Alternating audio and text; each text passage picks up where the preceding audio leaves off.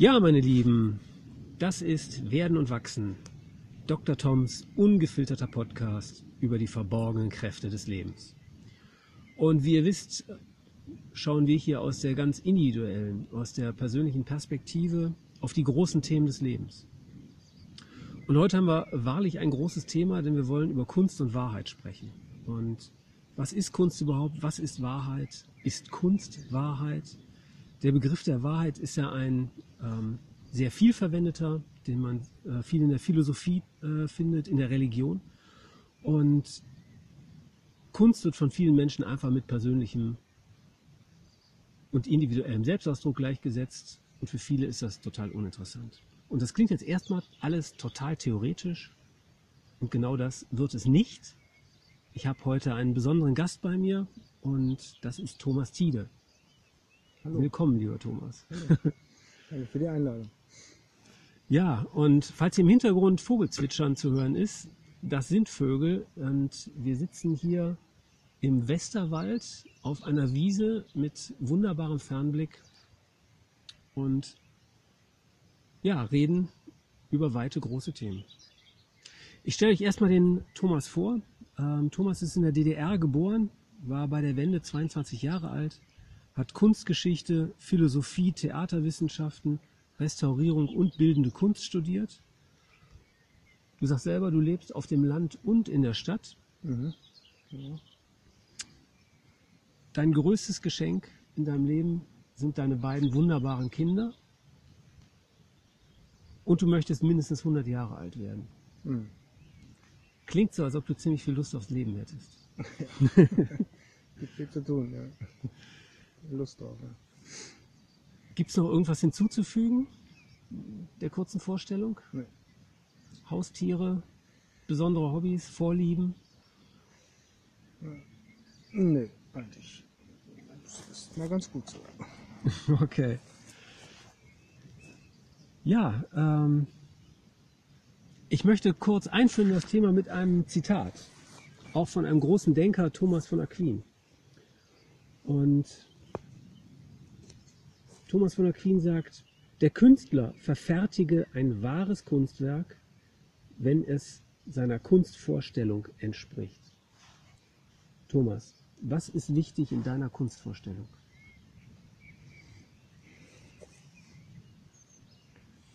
Tja. Hm. Also ich habe gar nicht so sehr äh, eine Vorstellung davon, sondern es ist eher die Art und Weise, welchen Blick man auf die Welt haben kann. Und was ich einer, in einem Kunstblick interessant und gut finde, ist, dass es äh, ein hohes Maß an Unbestimmtheit hat, sondern im Grunde ist eigentlich irgendwie alles, alles möglich, alles erlaubt. Und äh, der Blick, den man auf etwas hat, der kann jetzt so sein und kann aber im nächsten Moment anders sein. Und es geht erstmal grundsätzlich um diese Legitimation, dass man diesen Blick haben darf. Dass es äh, erstmal gewisse Grenzen nicht gibt. Und ähm, wenn man es ein bisschen enger fasst, ist es auch, glaube ich, dem geschuldet, dass man, äh, wenn man so eine Art schöpferischen Impuls in sich spürt, der jetzt noch gar keine Kunst sein muss, aber der erstmal einfach eine Art von Lebens, äh, eine Lebensversicherung ist. Insofern, äh, ich tue, also bin ich. Und äh, wenn dann Artefakte oder Dinge entstehen, die äh, mir das wiederum zeigen, dass ich was getan habe, dann ist das ein hohes, äh, ein Moment, wo, wo mir ähm, mein Dasein in der Begegnung mit der Welt erstmal sehr wie soll ich sagen, also da gibt es so eine Art von Wahrhaftigkeit, wo ich vertraue darin, dass das wohl so sein mhm. muss, dass ich da bin. Kannst du kurz beschreiben, was du für Kunst machst? Einfach mit zwei Sätzen? Ja, ich, ich zeichne gerne und mhm. ähm, dieses Zeichnen kann auf dem Papier sein, das kann aber auch auf einer Wand sein, das kann aber auch einfach eine Geste sein, die mir wiederum dieses äh, versichert, dass ich da gerade was gemacht habe. Also dass da was entsteht, was mir zeigt, ich habe es getan und Mhm. ja. Und deswegen bin ich. Was ist Kunst für dich? Hm. Kunst ist in gewisser Weise auch eine Lebensform. Mhm. Gar nicht so sehr eine, ein, ein, ein Raum, der man, den man mit, mit Begriffen unbedingt füllen muss und mit, mit, mit Kategorien und äh, mit einem Kanon versehen, sondern es ist erstmal fast so eine Art ähm, Möglichkeit, so einen gewissen kindlichen Blick und einen kindlichen Zugang zum Leben zu haben. Was ist das Beste daran, Kunst zu schaffen? Was schätzt du da besonders? Ich schätze besonders, dass äh, ich mich in dem Moment, wo ich es tue, weil es eben so frei ist von Zwängen und von einem Nutzen, in dem Moment, wo ich es tue, fühle ich mich in einem ho- hohen Maße frei, weil ich mich da in einer gewissen Weise auflöse dabei. Was meinst du damit? Du löst dich auf? Ich vergesse mich. Mhm. Kommst in Flow. Ja, also da, das, der Flow ist so eine, so eine Beschreibung dessen, was dann passiert, aber das Gefühl, Ja. was dabei entsteht, ist, äh, dass ich sozusagen irgendwie so in der Sache aufgehe und äh, Mhm. aber versichert bin dadurch, wie gesagt, dass da ja was passiert und ich das mache, brauche ich nicht mehr so sehr daran rumzuknabbern, Hm. ähm, mir zu beweisen, dass ich es bin, sondern es, Mhm. es, es passiert und äh, ich bin, der es tut und darauf kann ich mich verlassen. Was ist das für ein Gefühl, wenn du Kunst schaffst? Wie fühlt sich das für dich an? Wenn du vor dem Papier oder vor der Leinwand stehst? Es ist, es ist in, in einem hohen Maße sehr sinnvoll. Mhm. Es ist ähm,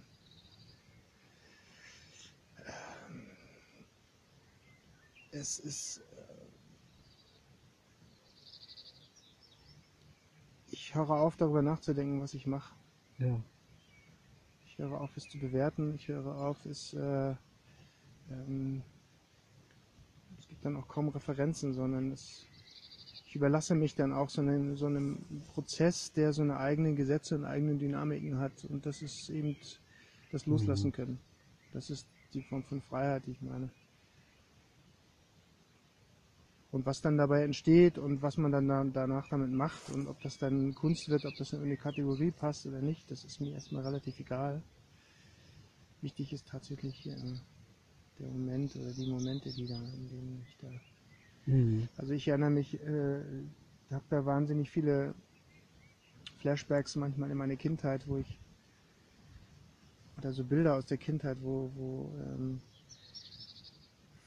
ich, wenn ich mich das, wenn ich mich recht erinnere oder das sozusagen so, dann gab es viele Momente, wo man so, sei es, dass man Langeweile überbrückt, sei es, dass man Ja. einfach was ausprobiert, äh, und da so einem Impuls nachgeht, den man ja als Kind noch gar nicht Mhm. kategorisieren kann und gar nicht sagen kann, äh, das, was ich jetzt tue, ist das, sondern man folgt einem einfach einem einer Ansprache von irgendwoher, sei es vom Material, sei es vom vom Raum, sei es so und, und geht dem nach und dann ähm, dann steckt da glaube ich dieses gestische ich zeige, ich Mhm. tue, also bin ich, steckt da irgendwie drin. So. Das hat, glaube ich, auch viel mit, mit, mit Alleinsein zu tun. Ich war in meiner Kindheit auch viel Ja. alleine. So.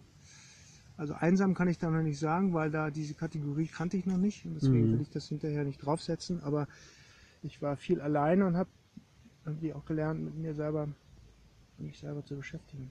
Ich glaube, es sind ja auch zwei verschiedene Paar Schuhe. Alleine sein und einsam zu sein. Also, und alleine kann ein sehr schöner Zustand sein, sozusagen mit sich selbst zu sein. Mhm. Und gerade als Kind, finde ich interessant, sind wir ja viel öfter in diesem Zustand, wo wir eins mit dem sind, was wir machen. Mhm. Wenn wir malen oder wenn wir spielen. Oder ich erinnere mich halt auch daran, dass ich früher ähm, ja, mit Playmobil oder darf man heute kaum noch sagen, mit so Spielzeugsoldaten äh, mein ganzes Zimmer quasi in ein Schlachtfeld verwandelt habe und Mhm. war stundenlang seelisch beschäftigt. Mhm. Und das ist ja ein Zustand, den wir irgendwann wie verlieren, oder viele von uns auf jeden Fall. Und nachdem wir uns, glaube ich, alle sehen. Ja, ich habe ich hab, äh, für mich sozusagen die, die These aufgestellt, dass irgendwann es im Leben gibt es ja so eine, so eine, so einen, wie- also wenn man heranwächst, ba- bastelt man sich ja so Ziele und äh, hat folgt Impulsen, stellt irgendwelche Richtungen auf, denen man nachgeht. Ich glaube, dass es im Leben ganz stark darum geht, dass man die diese sogenannten First Cuts, also die ersten Eindrücke, Mhm. die man mit der Welt hat, sei es Gerüche, sei es alles, also alles diese Momente, wo man zum ersten Mal irgendwas bewusst Ja. macht und dadurch eine Erfahrung macht, die einen prägt, ja. Dass diese ersten Erfahrungen und dieses Moment, eine Erfahrung zum ersten Mal zu machen, die ist einfach am intensivsten. Und ich glaube, dass es im Leben immer darum geht, diese Erfahrung entweder wiederzumachen, so eine Mhm. Sehnsucht nach diesem Moment zu Ja. haben und deswegen auch so eine Art dieses Neugier-Thema und dieses Thema, ähm, ähm, wonach sucht man, dass es immer darum geht, diese, diese erste Erfahrung sich wieder Mhm. zu konstruieren. Was ist so das Früheste, an das du dich da erinnern kannst? Ähm,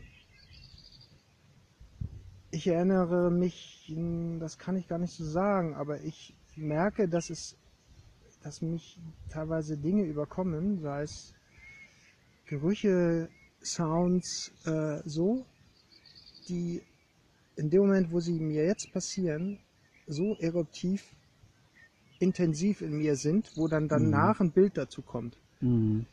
wo ich merke, okay, erst kommt dieses Gefühl und diese, diese innere Bewegtheit und danach entsteht manchmal ein Bild dazu, wo Ja. ich, wo ich, wo das das erste Mal passiert ist.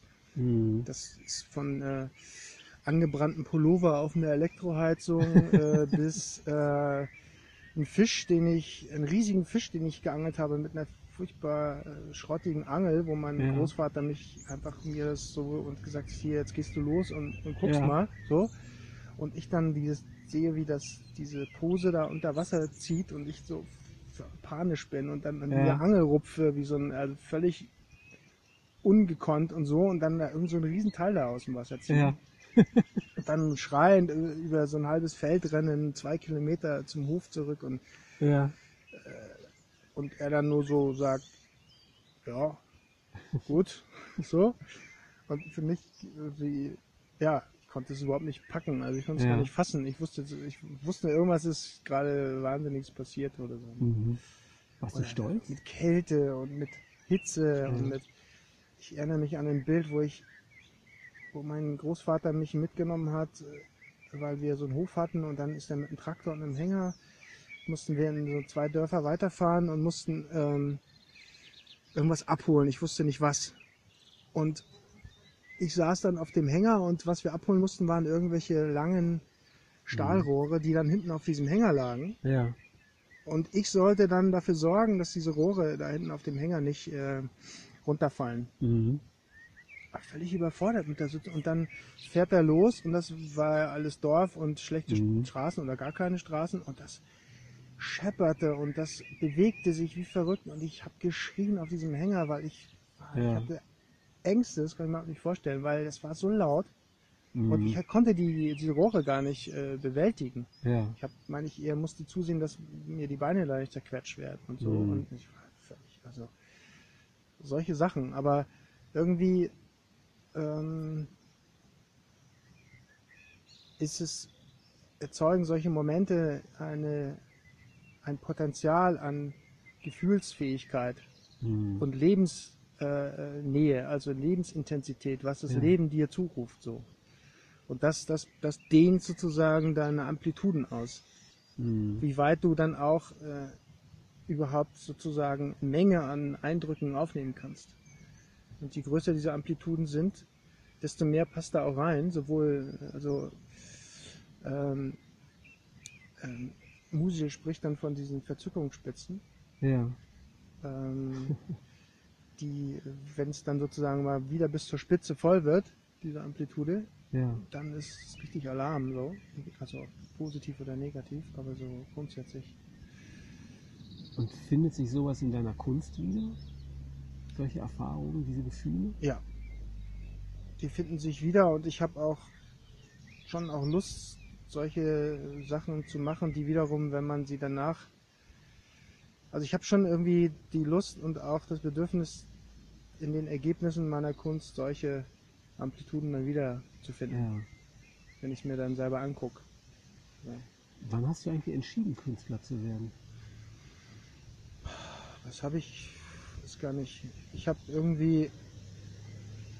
Ich wollte irgendwie mich ausdrücken und das wollte ich irgendwie schon lange und entschieden. Das kann man, glaube ich, gar nicht richtig entscheiden. Also die Entscheidung ist eigentlich die, wo man merkt, das ist eigentlich total schwer, das sozusagen in sein Leben einzubauen, dieses Bedürfnis.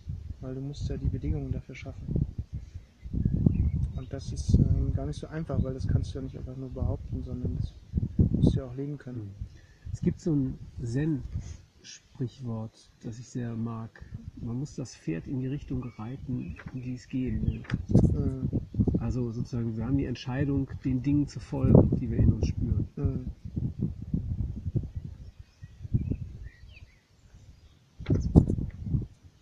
Oder wir können es widersetzen. Mhm. Geht auch. Ich weiß nicht, ob das so gut ist. Keine Ahnung, wo man dann ankommt. Mhm.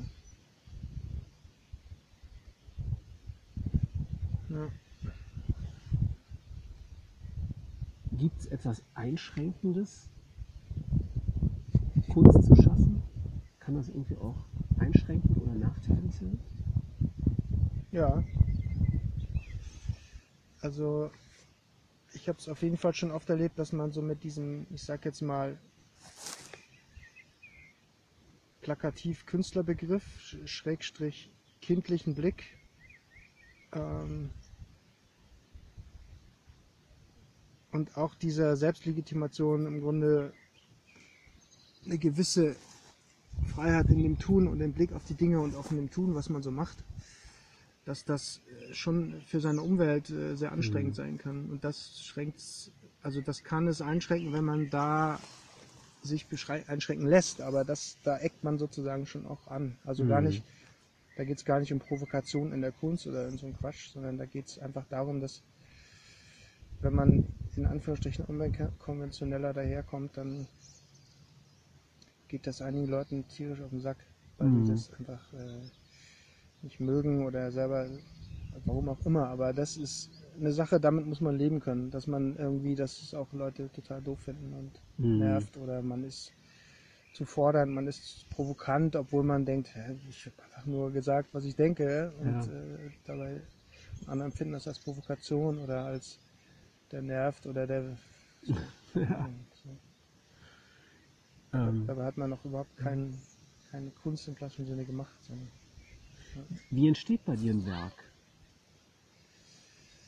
ähm, Hast du einen festen Plan oder entwickelt sich das im Prozess? ähm,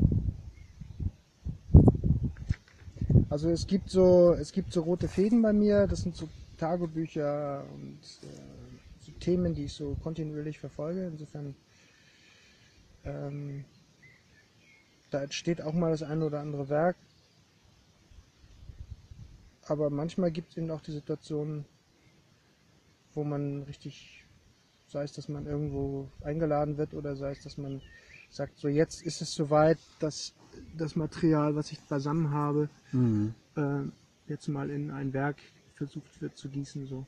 Ja. Das sind ja. Also es gibt so äußere, manchmal äußere Anlässe, aber eben auch innere Anlässe. Wenn man mal versucht, was auf den Punkt zu bringen. Was wäre für dich das ultimative Kunstwerk? Gibt es sowas? Naja, da, da sind natürlich der Begriff Kunst und Werk zusammen. ist natürlich viel, viel, äh, da gibt es erstmal viel Gesprächsbedarf. Was heißt das eigentlich? Da kenne ich mich nicht so gut aus und da Ich glaube, das kann ich gar nicht so beantworten, weil ich gar nicht so auf der Suche bin nach einem ultimativen Kunstwerk. Von Picasso gibt es ein Zitat, der sagt, wir wissen alle, dass Kunst nicht Wahrheit ist. Kunst ist eine Lüge, die uns die Wahrheit begreifen lehrt. Schaffst du dir mit Kunst deine eigene Wahrheit?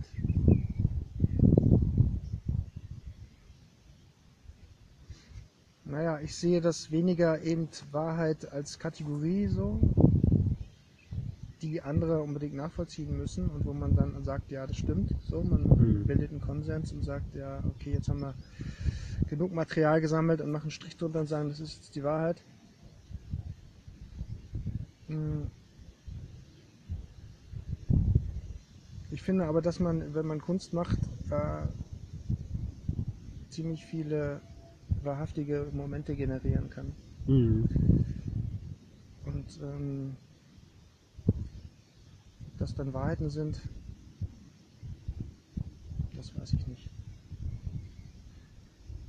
Aber ich würde auch eher mit, also dieses Lüge, diese, diese Lüge als Wahrheit, dieses Zitat geht es ja, wenn ich, so wie ich das verstehe, ja auch darum, dass man eben auch das Gegenteil behaupten kann.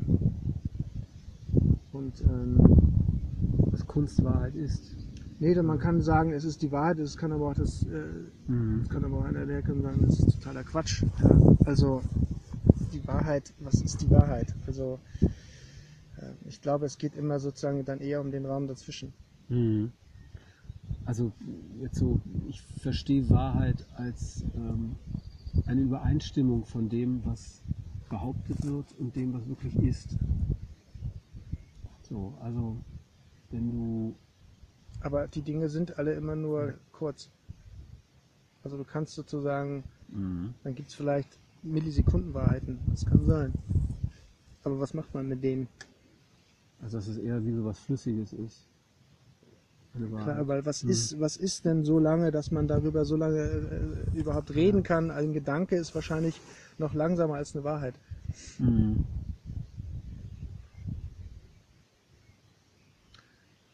Stimmt. Und trotzdem gibt es ja auch Dinge, die länger Bestand haben. Also Eigenschaften oder Empfindungen oder Erfahrungen, die man gemacht hat. Hm. Ja, aber die werden ja immer sofort auch überschrieben von den neuen Erfahrungen. Und die Eigenschaften sind nur Mhm. so lange, also die Dinge sind so lange gültig, wie lange, solange man es schafft, die zu verteidigen und, ähm, und darum kämpft, dass es irgendwie, ja, was weiß ich, was es werden soll. Ist das irgendwie eine relevante Dimension für dich, für deine Kunst? Was denn? Wahrheit? Nee. überhaupt Eher nicht. Alles klar. Jeder hat sozusagen seine eigene Wahrheit in jedem Moment. Ich glaube, die Wahrheit ist äh, viel zu langsam für das, was wir eigentlich erleben und was wir sind. Mhm. Das ist, glaube ich, eine. Ja, da sind wir aber schon bei dem Thema Sprache. Also, was, ähm, was schaffe ich sozusagen mit Sprache? Welches Adäquat schaffe ich sozusagen entsprechend dem, was passiert? Also meinst du, wie kannst du das authentisch ausdrücken, was du in dir spürst oder erlebst? Ja, wie kann ich das Ja. beschreiben, was, was ist, was sei, was, was, äh, was wird? Ich kann natürlich, es sind immer so, das sind natürlich, Wahrheit ist eine Hilfe, äh, Sprache ist eine Hilfe, sich sozusagen zu orientieren oder sich zu verständigen, aber äh, solche Begriffe wie Wahrheit oder was damit gemeint ist, ähm, kommen mir einfach zu, äh, zu flüchtig vor, als dass man da be- ein Begriff, der da auch noch irgendwie so, deswegen ist es ja auch so fluide, deswegen können Menschen sich ja auch eigentlich nicht wirklich darauf einigen. Mhm. Und immer wenn einer behauptet, das ist die Wahrheit, dann äh, kannst du sicher sein, da gibt es irgendwie viel mehr äh, Argumente dagegen, die sagen, das ist nicht die Wahrheit. Ich glaube, das Problem ist, wenn man versucht, eine Wahrheit eben zu finden. Ein Ausweg könnte sein, indem man von Wirklichkeit spricht, also von Dingen, die wirken. So, und die eben bei jedem anders ist. Hm. Wäre eh ganz gut. glaube ich. Wenn wir Mhm. das ausdrücken, was wir in uns wahrnehmen. Ja, weil wir schnell genug sind, dann ja. Mhm. Deswegen ist eben dieses Thema, äh, alles was du abstrahierst, und Sprache ist Abstraktion, äh, Gesten sind Abstraktionen, das sind ja immer, äh, immer, es sind ja immer sozusagen Post, also nach, Ja. nachgelieferte Reaktionen auf etwas, was gerade passiert ist. Mhm. Ja. Insofern hast du immer dieses Dilemma, dass du immer sozusagen in so einem Reaktionsmuster bist. Und äh, Mhm. wenn man sich darauf einigt, dass man über das spricht, was war sozusagen, Ja. ja. Insofern Wahrheit, aber dann vielleicht ohne H. Also was Mhm. war, Ja. äh, so sind so Wahrheiten, sind sozusagen Einheiten, die gerade waren und das. Ja. Äh, wir sprechen ja viel mehr über Dinge, die so sein sollen, als dass wir darüber sprechen, was war oder was ist. ja. Ja. So. Und das, das ist schwierig. Also, so wie ich das erlebe und so wie ich auch selber mit Sicherheit sehr viel, früher mehr als heute, war es, dass ich kaum mitgekriegt habe, was wirklich in mir passiert ist. Und ich erlebe auch viele Menschen als wie abgeschnitten von sich selbst.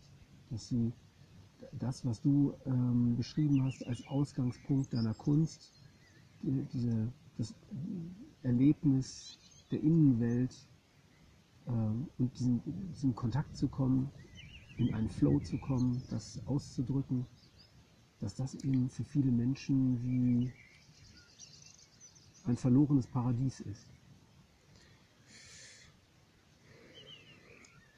Also ich würde es nochmal versuchen so zu beschreiben, dass das Besondere an diesen Momenten, wo man was tut, wo man sich verliert und wo man sich ähm, im Sein sozusagen irgendwie sogar erleben kann, eben auch mit einem relativ oder mit einem relativ niedrigschwelligen Anspruch etwas in Anführungsstrichen Sinnvolles im Sinne von nachher sinnvoll argumentieren, schau mal, das ist dafür und das ist dafür. Ja. Kunst hat ja unter anderem die Eigenschaft, dass es eigentlich sinnlos ist, in Anführungsstrichen. hat keinen, verfolgt keinen Zweck, Ja. so in dem Sinne. Ähm, ich glaube, dass, ähm, äh, dass es eben genau darum geht, dass das zu erleben, dass du lebst, das musst du eben auch erleben. Und je mehr du Mhm. eben in diesen Abstraktionsmodus kommst, dass du was wir vorhin, was ich vorhin versucht habe zu beschreiben, dass du im Grunde immer wieder versuchst, etwas festzuhalten, was aber schon weg ist, ja, und gleichzeitig das auch noch auszudehnen und dann auch noch dem Bedeutung zu geben für die Zukunft. Das ist eine Abstraktionsleistung, die, die, da wirst du nicht, nicht an dieses Gefühl rankommen. Du wirst nicht an dieses Erleben herankommen, dass du lebst. Du kannst zwar sagen, ich habe gelebt, weil das und das passiert und das und das, Mhm. äh, darüber rede ich immer noch und das versuche ich, schreibe ich ein Buch drüber oder sonst was alles. Aber das heißt noch lange nicht, dass du das auch deswegen erlebst, dass du leb, erlebst, du lebst. Also ich finde, es ist erstmal ein großer Gedanke, wie erlebe ich, dass ich lebe? So. Und was mir dazu an Idee kommt, ist, dass das, glaube ich, viel mit Achtsamkeit zu tun hat. Dass das vielleicht Achtsamkeit genau meint. Also dieses im Hier und Jetzt sein, im Augenblick, mich selber wahrzunehmen. Aber viele, die so rumlaufen und über Achtsamkeit sprechen, dass die machen trotzdem, die benutzen trotzdem genau diese, diese Abstraktionskategorien, weil du kannst jemandem nicht erklären, Mhm. beschreiben, erklären, was das ist und, äh, äh, und so. Und ähm, naja, okay. Aber du, du hast dich doch auch, du interessierst dich doch auch sehr für Kunst und hast dich mal sehr für Kunst interessiert. Was hat dich denn daran interessiert? Also, ähm, was mich früher an der Kunst angezogen hat, ist, dass es eine freie,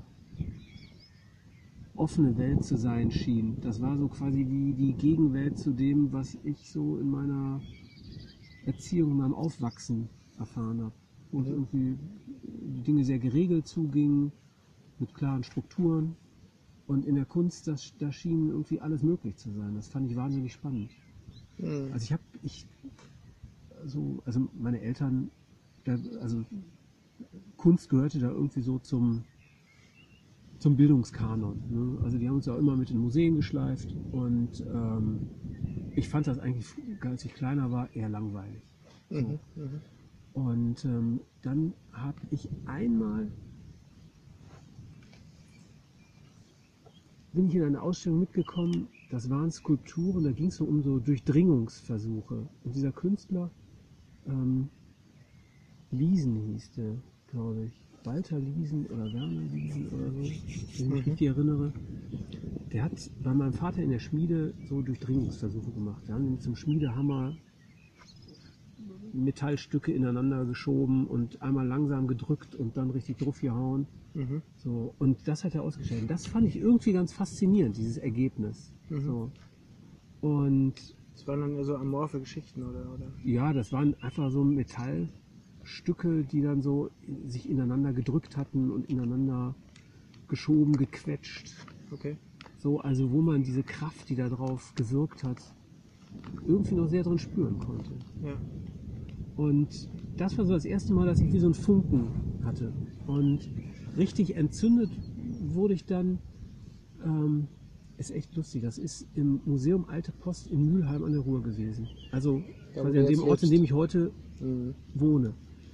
Und zwar haben die so eine, so eine Filmnacht gemacht, da ging es um Andy Wall und Silver Factory und haben irgendwie eine Doku gezeigt darüber und das fand ich super. Diese kreative Subkultur, diese, diese Gegenwelt, das war genau das, was mich angezogen hat. Mhm. Ja, und dann habe ich selber angefangen Wie ein zu malen. So, ich würde sagen 17, vielleicht 18. Mhm. Ja, dann habe ich selber angefangen zu fotografieren, zu malen und bin so irgendwie auf diesen Weg gekommen. Und, und Kunst hatte immer, hat mich dann eigentlich so durch mein ganzes Leben begleitet, war immer irgendwie auch so eine Leidenschaft für mich. Und ähm, nachdem ich 1999 ähm, auf dem Burning Man das erste Mal war, habe ich halt entschieden, dass ich mich mehr mit Kunst beschäftigen möchte. Und bin dann eben in die Kunst gewechselt, habe dann ja die, die Kunstsammlung der Hypo-Vereinsbank ein paar Jahre mit gemanagt, danach als Kunstberater gearbeitet. Da haben wir uns ja auch kennengelernt Genau, in der Zeit. Mhm. genau. Ja, und heute würde ich sagen, ähm, ich gucke ganz anders auf das Thema Kunst, als ich das früher gemacht habe. Ähm, ich würde auch viel mehr sagen, also gar nicht so, dass ich mich für Kunst explizit interessiere, sondern für die Ideen, für die Welten, für die Gedanken, die da drin stecken, für das, was dadurch vermittelt wird. Das interessiert mich. Und Ja. es gibt Kunst, die sehr spannende, für mich sehr spannende Inhalte transportiert und andere, die eben weniger interessant sind. Mhm. Hast du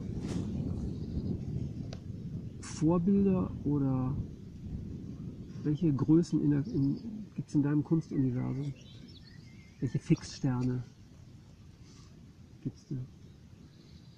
Naja, es gibt ein, äh, eine Figur, die mich, ähm, die mir so ein bisschen,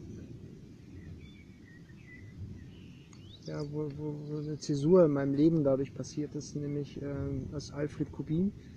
Und der hat einen, einen einzigen Roman geschrieben, der ist, war ja Zeichner hauptsächlich und er hat einen Roman geschrieben, der heißt Die andere Seite. Und den habe ich gelesen mit 17. Da äh, war es in meinem Leben so, dass ich sozusagen äh, in meinem Leben eine ziemliche Sackgasse war und recht schmerzhaft so insgesamt. Und äh,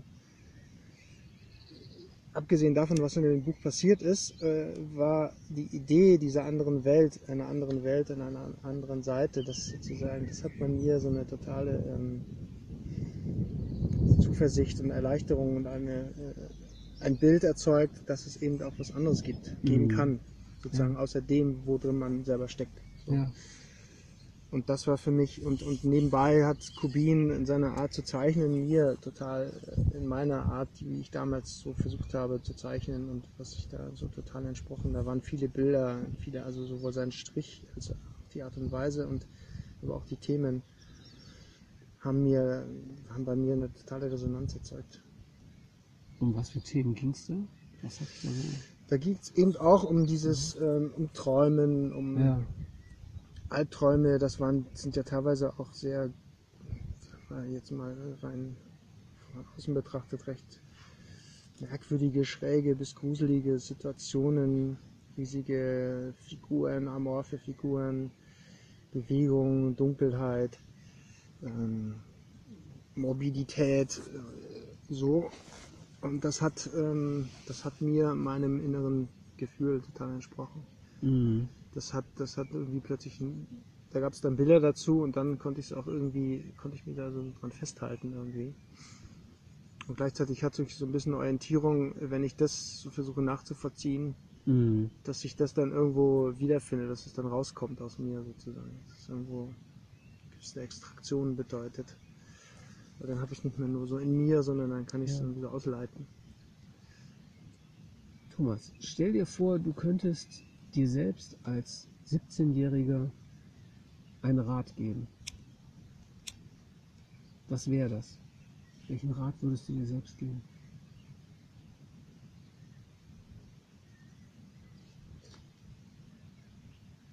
Also ich mir selbst, oder wie? Genau. wenn ich jetzt 17-Jähriger wäre oder damals? Nee, heute, mit der Erfahrung, die du heute hast,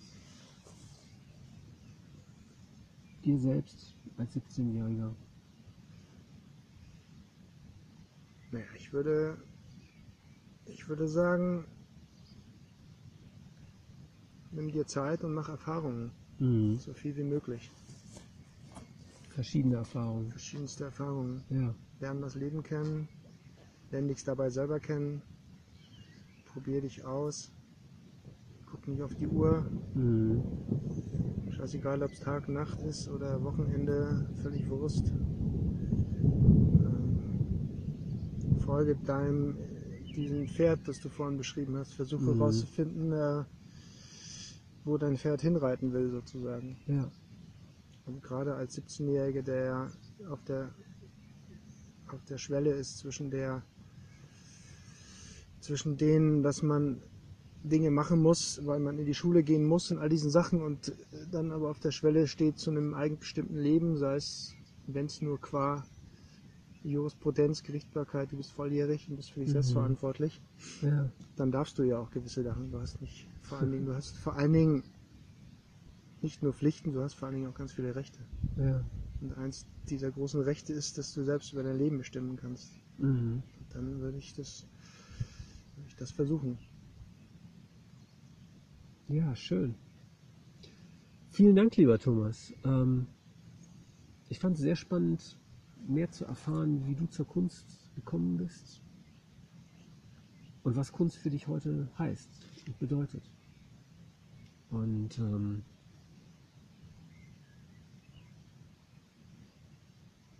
ja, meine Lieben, das war's für heute. Ein tiefer, bisschen nachdenklicher Podcast.